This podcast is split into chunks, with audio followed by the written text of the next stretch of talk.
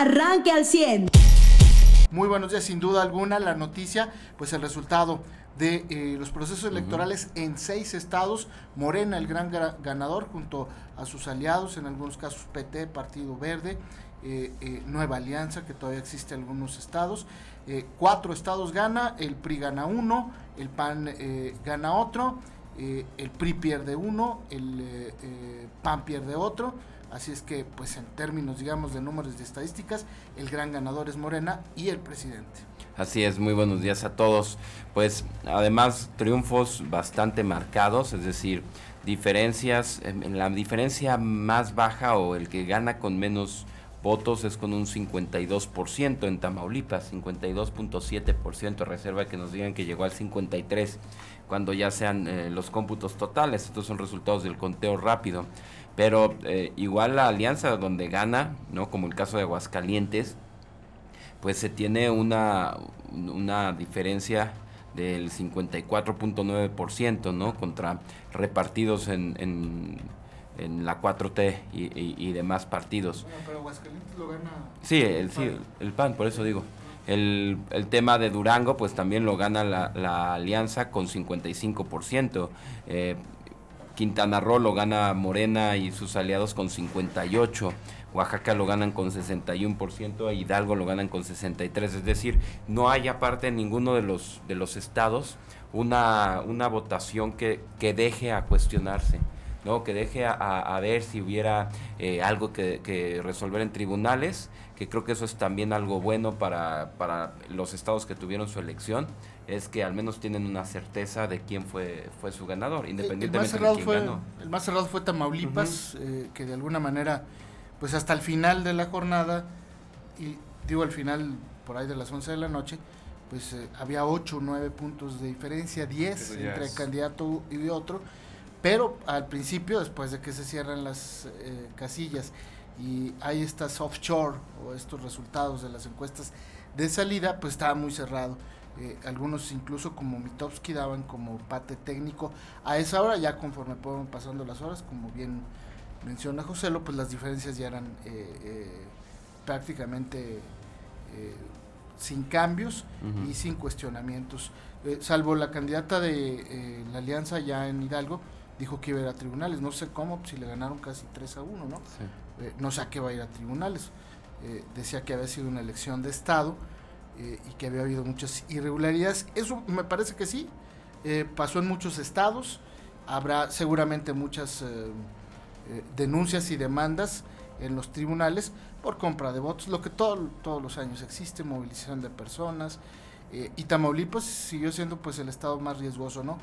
A mí me llama mucho la atención la poca participación de los ciudadanos en estas seis elecciones. Mariano, buenos días. Muy buenos días.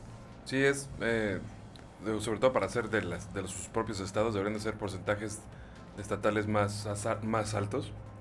Y este y yo también ya empiezo a ver los pues las declaraciones ¿no? de los propios actores políticos y creo que entre lo más destacable es lo que señala Mario Delgado con, con mucha precisión que le ha faltado entender a, pues a toda la oposición en general y aquí lo hemos dicho muchas veces no hay una figura de la oposición no hay alguien que sea la oposición. Y peor, quien se ha querido abanderar como el principal opositor y que hasta en su el propio el, propio estado que había dejado el de gobernar y que le saliendo él de gobernar le dejaron a otro partido como es Alito Moreno, pues no es un, este actor político ya con pues con respaldo ni con bases ni con nada como para seguir ahí, ¿no? Este, la decisión que tomó el PRI de ir solos ellos en Campeche, pues lo único que muestra es, perdón, en Quintana Roo, este, también muestra esa, esa soberbia del PRI que todavía prevalece, eh, como se vio también en, pues en, los, en, las últimas declaraciones, digo, entiendo que como candidato nunca vas a decir, no, pues sí, ya vamos a perder, pero pues, o sea, Carolina Vigiano hizo una campaña con gastos que pues no eran como para alguien que fuera a perder 2 a 1, o sea, y eso también hay que tomarlo en cuenta, no, no es ni siquiera ético ni nada de entender que si no vas a una contienda preparado adecuadamente para competir, tiras el dinero de esa manera, ¿no? En artículos que... Y, que la alianza no jala por defecto, es también lo que Exacto. con candidatos. Pero bueno, lo que, lo que señalaba Mario Delgado, que sí es muy importante, que lo dijo así, esto es un triunfo para el López Obradorismo. Es que la, la oposición se ha distraído mucho en traer Sí, en, en la Cámara de Diputados vas contra la 4T. En la Cámara de Diputados vas contra la 4T, sí. Y este, y en a lo mejor tú en, en, en estas alianzas ¿no? de partidos vas contra Morena, sí, sí, sí pero en general vas contra el López Obradorismo y eso no lo han entendido al grado de no tener ni una figura. Ya era para que desde un chorro hubieran, pues, no sé, hecho despegar a Lili Telles o a, alguien que, que, sí tenga como imagen de, de, oposición y le impulsen si quieren tener un contendiente para la próxima presidencia de la República o es fácilmente entregable a Claudia Sheinbaum, ¿eh? O sea, porque eso es lo que nos han demostrado estas elecciones, que no que el López Obradorismo no tiene ningún problema en poner a quien sea y hacerlo ganar porque esa es ya la estructura que tienen ahorita. Y, y, bueno, finalmente que toda la estructura de gobierno la mueve el presidente, ¿no? Eh, hoy tiene más de la mitad del país ya gobernado eh, por su partido. Eh, y, si, es decir, si a Morena le quitas a, a, López Obrador, pues Morena no gana nada. Uh -huh. Pero si a, a, López Obrador le quitas Morena, no pasa nada con el López Obradorismo. Es decir, sigue muy, muy arraigado el tema del de presidente y eh, pues gana, literalmente les gana esta elección. A la oposición, ayer el último que sale a declarar, eh, digamos, en, la jornada nocturna, es Alito Moreno, eh, por eso me parece que el PRI es el gran perdedor. Para las siete, no, ocho y media de la noche, cuarto a las nueve, el PRI nacional, hasta los meseros se habían ido, ya no había nadie, habían desocupado. el primero que sale a declarar de la alianza es Marco Cortés, eh, después sale Chuy, Chucho, se me olvida el apellido del eh, líder del perredismo, y eh, Zambrano. Zambrano, Jesús Zambrano, gracias, y eh, es el, el, último que sale a declarar ese alito y lo agarran en una oficina, ni siquiera lo agarran ya en el, en el PRI. Es, eso habla, pues, obviamente, y en la entrevista que yo vi, dio dos, una a Milenio y otra a N+, en las entrevistas que yo vi, él hablaba de que el 2023 y el 2024, dice, nos vamos a concentrar en la elección de Coahuila y en la elección del Estado de México. No, no yo, le, yo, le, diría que no uh -huh. se diera la vuelta por acá, que se quede en el Estado de México. Creo que acá los resultados del prismo uh, coahuilense eh, han demostrado que no requieren la figura de a Alejandro Moreno. Claro, a ver, a ver, esto es así cuestionable, nos vamos a los números, ¿no? Que no sea de que si les cae bien alito, que si no, que si les encanta la gente que se restira la cara o los que no, es el PRI en 2018 gobernaba dos estados, 12 Ojo, y, y, cuando entró Alito Moreno al PRI, gobernaban 14. Uh -huh. Cuando entró Alito Moreno como presidente del PRI, gobernaban no, 14. Le quedan dos que no han tenido elecciones, ¿no? Y solo han, han, obtenido el triunfo en uno. O sea, se van a quedar con tres estados. O quién sabe. De 14, sí, digo, y para el siguiente año Exacto. mantendrán Estado de México. Sí, eh, Durango lo gana el PRI, con, o lo gana la alianza con candidato priista, uh -huh. Aguascalientes lo gana la alianza con candidata panista, eh, el PAN también pierde, pierde Tamaulipas, porque con su uh, candidato panista en alianza no logran ganar, uh -huh. y, y, pues así como dice José, están los números y los resultados, no hay de otra. Ahora, la alianza donde más se metió la actual cúpula priista eh, fue la de Hidalgo y es donde obtiene el mayor triunfo Morena, mm. donde gana por más de un, eh, digo, y, y números más, números más, menos. Más clara, ¿no? Exacto, donde alcanza su mayor triunfo, el 63.2% es en Hidalgo, donde más estuvo metida la cúpula por actual nada del le pega PRI. al 3 a 1, ¿eh? Claro. Por nada le pega al 3 a 1 ahí en Hidalgo. Eh, el tema es, eh, el gran perdedor de esta elección sí es Alito Moreno, y uh -huh. es el que pues tiene que salirse de ese partido, uh -huh. lo tiene que buscar el PAN, lo tiene que buscar el PRD, y si Movimiento Ciudadano se va a unir con ellos, seguro no lo va a hacer con también, un alito eh, de presidente también nacional. Movimiento Ciudadano le va mal en estas seis elecciones. Sí. Eh, eh, no obtienen los porcentajes de votación que buscaban, también muy por debajo de la expectativa que ellos mismos habían generado. Es un golpe después de haber ganado eh, el estado de Nuevo León y la ciudad de Monterrey y, y en esta elección literalmente pues no, no, no solamente no crecieron, uh -huh. sino bajaron. Otro de sí, los estados, grandes perdedores es Movimiento Ciudadano. Exactamente, estados donde en, en la mayoría de los seis estados pero les ganan como 10 a 1. Sí. O sea, o, o más, uh -huh. ¿no? Entonces, pues sí es una cuestión en la que Movimiento Ciudadano tiene que decir decidir si para el 2023, 2024 eh, va a ir en una alianza, ¿no? Que le mantenga con vida o se va a quedar como pues como el partido ahí, eh, ¿no? Rémora o a ver qué, qué agarra del, del, inconforme. Hay, hay estados donde se le acercan los votos nulos, ¿no? Entonces, pues sí, sí tiene que, que, que revisar ahí. En O sea, Quintana Roo por poco pierden registro. Sí. te, te pongo un Se me ejemplo. hace que sí lo van a perder, ¿eh? Tamaulipas. Ahorita está en 3.1, o sea, ahorita, Ah, ahorita no lo 3.1, pierden. no. Ah. Tamaulipas, votos nulos 36 mil, votos de Movimiento Ciudadano 40 mil. Si hay lugares donde la, o sea, la gente prefiere anular su voto casi que votar por Movimiento Ciudadano. No es que les esté funcionando ya eso de voy a hacer la tercera opción. Y México también está dando una muestra de que el bipartidismo, es decir, una cosa u otra, eh, también funcionaría y daría resultados más claros. Mientras una reforma electoral nos está diciendo que si la segunda vuelta, aquí estamos viendo que el bipartidismo es la solución, ¿no? Ahora, Eh, sí, o- no- o no nos sé- pondría en, otra, sí. en otro escenario al menos. Yo, yo no sé si el, bipartidismo, porque por ejemplo, aquí en Coahuila, si no vas con alianza, si el PRI no va en alianza con el PAN, al PRI no le pasa nada. Al PAN sí le pasaría. Eh, a- ahorita, por ejemplo, en Quintana Roo, pues por eso no se fueron en alianza. O sea, el, Sí, que es el escenario el- que el- tendría Movimiento ajá, Ciudadano. Sí, pero finalmente hoy Movimiento Ciudadano, después de esta eh, elección de ayer, pues Mm. tendría que ir en alianza para el 24, ¿no? No- O aquí en Coahuila, por ejemplo, podría ser el experimento. Pero, por ejemplo, en Quintana Roo el PRI eh, casi pierde el, el registro también, ¿no, Mariano? Sí. Tener una candidata tan mala y un...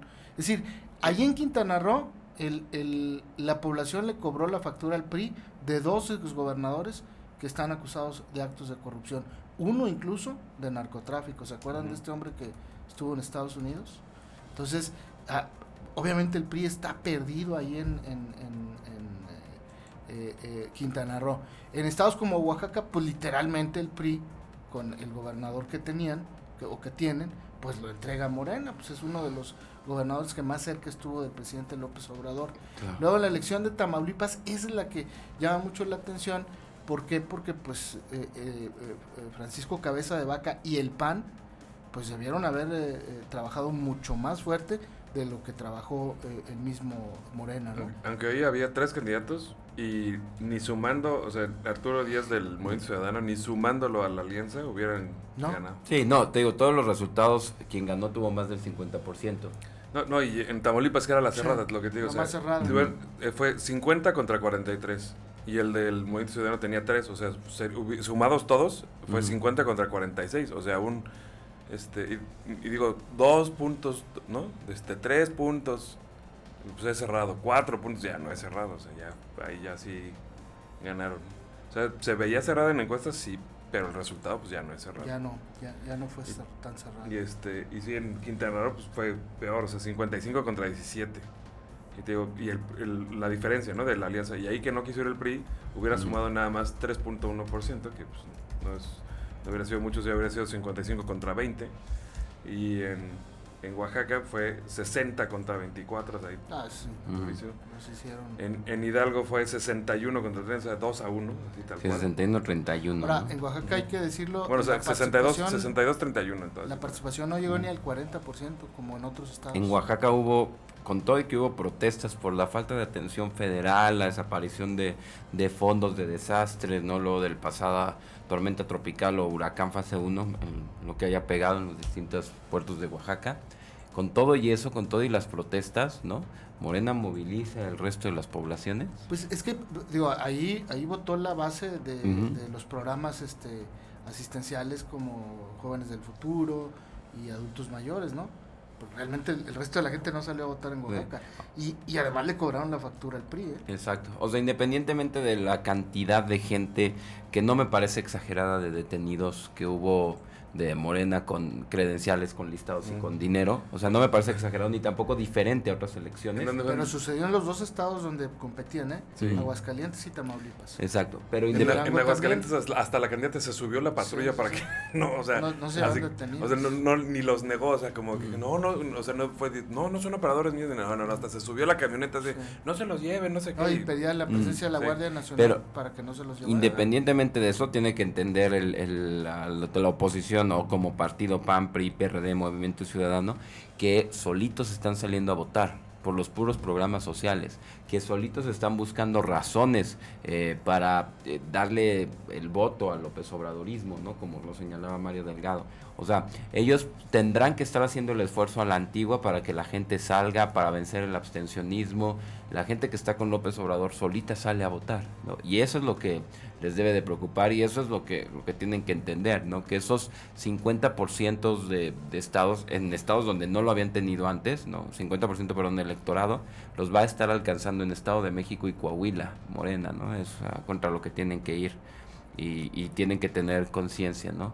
No, no tienen espacios para que se les salga otro candidato, para que crezca por otro lado. O sea, y campañas soberbias como la de Carolina Vigiano te dan eso, ¿no? 2 a 1. Una derrota 2 a 1. Muy bien, pues de esos temas y más le vamos a platicar el día de hoy. Eh, eh, pues, ah, bueno, y el gran ganador nada más yo creo que sí es el INE.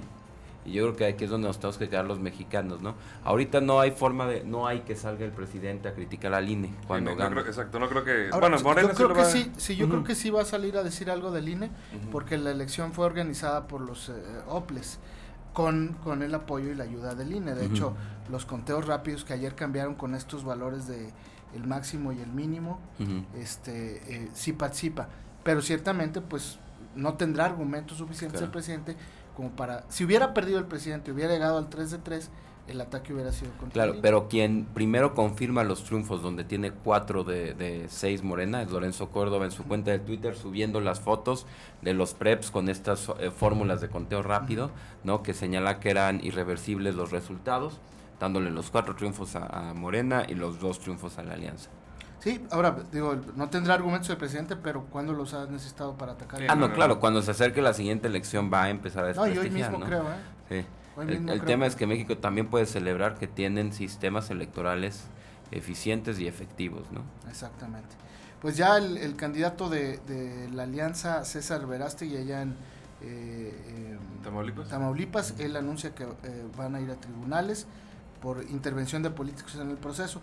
Dudo mucho que cambie el, el derrotero de la decisión ciudadana, pero eh, pues no olvidemos, aquí en Coahuila también la elección se fue a, a tribunales, la última la gubernatura, ustedes Claro. recordarán. Eh, es un, es un eh, eh, digamos, alternativa que tienen todos los partidos Por políticos. Tienen la diferencia en Tamaulipas de cerca de 81 mil votos. Ujú. Sí, no es mucho. Bueno, era, ajá, 81 mil, pero ahí te va, o sea, ya el, el- bueno, el prepa hasta donde cerró marcaba un 49-44. Ahí cerró, falta ver los resultados totales, ¿verdad? Sí, sí, O sea, sí, claro. Sí, sí Este- se eh, cierra un poquito esos 80 mil votos, que ya me parece demasiado, ¿no? En cuanto al número de casillas que A tenían. mí no me parecen muchos tomando en cuenta que muchas casillas se cancelaron, ¿eh? Ajá, Y que robaron las urnas, otras donde llegaron hombres armados. Es decir, elementos hay para ir a tribunales. Pues sí. Eh, eh, elementos para decidir que los tribunales eh, cambien la- el rumbo de la elección, no lo sé. Pero elementos para ir a tribunales de que los hay, los hay. Claro, sí, pero ah, ah, Así como a- Mario dijo, Mario Delgado dijo que iban a ir a tribunales en Aguascalientes. Bueno, creo que Tamaulipas también tendría el derecho Claro, a hacerlo, ¿no? digo, divídelo, divide esos 80 mil votos, ponle que se cerrara 60 en casillas de 1500 votos, si necesitas un montonal, ¿no? Para, Pero hay otras casillas donde en Reynosa, donde traes eh, 8 o 10 mil votos por casilla y son 8 o 9 sí. casillas. Tuvieron Ah, votos en el extranjero, ah, también en, muy en pocos, Tamaulipas. muy pocos, sí, está viendo que no, sumados no llegan ni a mil votos. No, no, no. Eh, en total, para las- los seis estados, no superaron los 2 mil votos. En total. Muy bien, pues de estos temas y más les vamos a platicar. ¿Algún tema adicional, jóvenes? Hubo otra vez incendio, ahora acá del, al poniente, en la carretera Saltillo-Monclova, a la altura de la muralla. Pues ya se encuentran allá los brigadistas, no han tenido descanso, apagan uno y se van al otro. Y eh, eh, pues hoy, hoy, anoche no hubo reporte de las eh, eh, incidencias del incendio. Esperemos que hoy llegue reporte, pero ya están las autoridades ahí presentes como pueden, ¿verdad? Porque está también en una zona alta. Aparentemente habría sido una descarga eléctrica también. Situación histórica que no hubieran misas o cancelaran las misas en catedral. Esto se da por un panal de abejas. ¿no? Ayer que platicamos con Antonio Neira, le decíamos, bueno, pues te tocó estar en un hecho histórico en Saltillo, ¿no? El, el día en que no hubo misas en catedral, hubo nada más la primera misa, las primeras dos misas ya para ahí de las 10 de la mañana, en cuanto empezó a salir el sol, empezaron a salir las abejas, encontraron que había, pues en un, uno de los muros, se había hecho una colmena bastante grande, y pues por eso fue que se tuvo que cerrar, cancelar y ver este, si se podía sacar o no, o al final terminaron emparedando a las, a las abejas. Sí, y al final pues tuvieron que evacuar y cancelar y suspender todas las actividades del resto del día por un tema de seguridad para los feligreses y también para eh, los religiosos que trabajan ahí en catedral. El tema fue también que no sonaran las campanas de catedral un domingo desde hace más de 300 años. Sí, que no llamaron a misa. Ajá, por el tema de que salieran más abejas. ¿no? O sea, las alborotaran. Ajá, apagaron sistema de sonido por las vibraciones y no tocaron, no hubo toque de campanas. Exactamente. Para los que viven en el centro, yo creo que sí es algo así que les pudo haber llamado la atención, ¿no? A la costumbre de siempre escuchar campanas. Claro. Interesante el tema desde esa perspectiva. Sin duda alguna. Hoy va a haber vacunación desde hoy y hasta el próximo 10 de junio. Primera dosis, dosis de refuerzo. Es con Cancino. Ya ni AstraZeneca está alcanzando Coahuila. La dosis adicional también de la cuarta.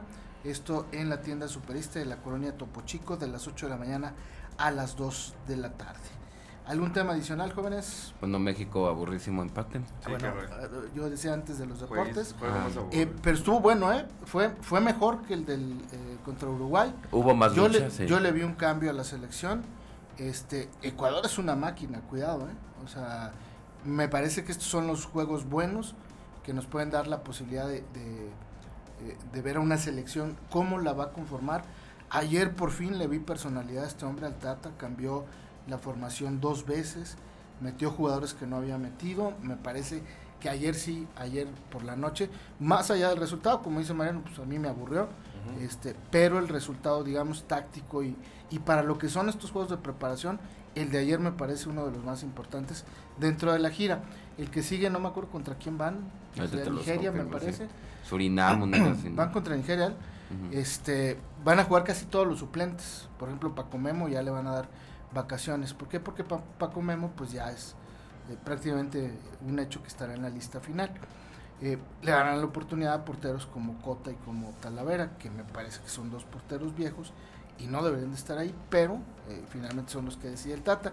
Y le va a dar chance pues a todos los chavos, ¿no? A todos los que estarán disputándose cuatro, cinco lugares máximo, me parece mucho, y estos chavos pues son los últimos. No creo que ya el Tata vaya a llamar más jugadores, es decir, jugadores que están ahorita, por ejemplo, del Atlas, no creo que los vaya a llamar. Ya estos son los últimos y estos son los que se van a quedar para el Mundial. Y eh, en este partido que viene contra Nigeria, pues van a probar. no, contra Surinam. Surinam, ok. Este, eh, van a probar a todos los que no, no han jugado. Mira, nos quedan Surinam el sábado 11, eh, ya es este siguiente sábado, ¿no? Luego nos queda Jamaica el 14 de, junio, o entre semana. Paraguay el 31 de agosto. Y ya después ya tenemos nuestra primera fecha, fecha perdón, del Mundial contra, contra Polonia. Y pues bueno, Polonia, Argentina y Arabia Saudita. Ahora, eh, eh, a mí me parece también en estos partidos es muy importante que el Tata ya siente jugadores, por ejemplo, como Paco Memo, que ya están en la lista. El Tecatito, que ayer salió lesionado. Esos chavos ya no los arriesgues. Sí, no, y contra un Surinam, que, a qué vas? Exactamente. Que no nos importa el marcador. Quedan dos meses. Eh, eh, defensas como Néstor Araujo, también ya siéntalos. O sea, te arriesgas mucho a una lesión. Ayer los ecuatorianos entraron con todo. Había un tipo que entró en el segundo tiempo. Y empezar a decir, por ser que al final del segundo tiempo, una que era de penal, ¿no? Y una falta o sea, una, bueno, o al menos de bar. Exacto, al menos jugada para revisarse en el área. O sea, sí estaban pegando mal. Sí, había uno que entró en el segundo tiempo que le dio dos eh, caballazos a, Araujo y este y pues, estaba loco, el tipo entró revolucionado. pero hay que ser muy cuidadosos porque, por ejemplo, el Tecatito sale lesionado, es, eh, es prenden las luces amarillas porque eh, sale lesionado de una rodilla. Alexis Vega también sale tocado. Eh, Fernando Beltrán, este chavito de Chivas, también sale tocado. Es decir, hay que ser muy cuidadosos en estos partidos. Pero es que el Tata estaba desesperado después de la goliza que le dio Uruguay y obviamente pues la presión de la prensa. ¿no? su caballano, Exactamente. El, arbitraje yo creo que medio mal, deja muy malo, mucho. A mí, me parece que muy eh, malo. El, cuando suspende el, el juego, obviamente se aprovecha porque el grito de Pluto ya lo habían hecho desde antes, toma, lo toma de pretexto como para calmar las aguas, ¿no? Calmar a las elecciones y a la afición. Sí, ya estaba muy calientito. Sí, porque me parece que ese tema de andar suspendiendo y parando los juegos, que por el grito homofóbico, la FIFA no tiene cara para andar diciendo eso. Pero son protocolos ya establecidos. Ah, no, claro, claro, ¿no? Pero digo, una FIFA a la que se le ha criticado y se le ha cuestionado darle mundiales a Rusia, darle mundiales a Qatar. ¿Qué sigue? ¿A quién le vas a dar el, el- el- el siguiente mundial, no? A Aguascalientes y, y Guanajuato. O sea, a todos los que estén en contra de los homosexuales, pero a México por gritar E Pluto sin una connotación sexual. A ellos sí son los homofóbicos, ¿no? Eh, pero bueno, vamos a ver este qué más resuelve FIFA, ¿no? El juego contra Surinam, si se vuelve a presentar el grito, qué hacen allí. Eh, pero Ya, son protocolos. El, la, eh, creo que el tercer grito es cuando suspenden. Si vuelven a hacerlo, entonces se suspende el partido y entonces ya te, a México le ponen una sanción, a pesar de que el juego no es en México, ya. pero es en contra, digamos, del equipo que enfrenta a México. ¿Crees que en el mundial se, se junte suficiente gente para hacer el grito? Sí, los mexicanos es uno de los una de las opciones que más van a los mundiales. Es interesante, ¿no? Ese Este, tema de... Exactamente. Y va de todo, ¿eh? Va gente de todo tipo de niveles educativos ¿no? Sí, claro. No, hay- no, hay, no hay diferencia. Otro dato importante es- antes de irnos a la pausa es que ganaron más hombres las elecciones que mujeres. Solamente en, en Aguascalientes y Quintana Roo ganan mujeres. Es un tema para... Eh, Durango, Hidalgo, Oaxaca y Tamaulipas los ganan hombres. Es decir, cuatro de las seis gubernaturas las ganan hombres y dos las ganan mujeres. También es un retroceso en el tema de pues, del desarrollo político de las mujeres, porque participaron más mujeres. Ujú. Por ejemplo, en Durango pierde una mujer, en Aguascalientes pierde otra mujer, en Hidalgo pierde una mujer, en Quintana Roo pierde una mujer. Solamente en Oaxaca y en Tamaulipas son puros hombres los que participan y, y, pues las mujeres, digamos, si, si hablamos de los más perdedores, pues son las mujeres también. Claro. Y, y ojo, son las que más salen a votar. Sí, exactamente, porque Entonces- el padrón está más grande. Ajá. Entonces, pues bueno, ahí es el tema de que las mujeres no quieren mujeres, eh, o la sociedad en general no quiere gobernantes mujeres. ¿no? Eh, yo, yo lo hago eh, tomando en cuenta la elección Sí, la que- anterior, que, donde ganaron más mujeres. Y, y la que viene, que es el tema de si, si va a ser, o en lo que está en discusión, si va a ser Claudia Sheinbaum o no, ¿no?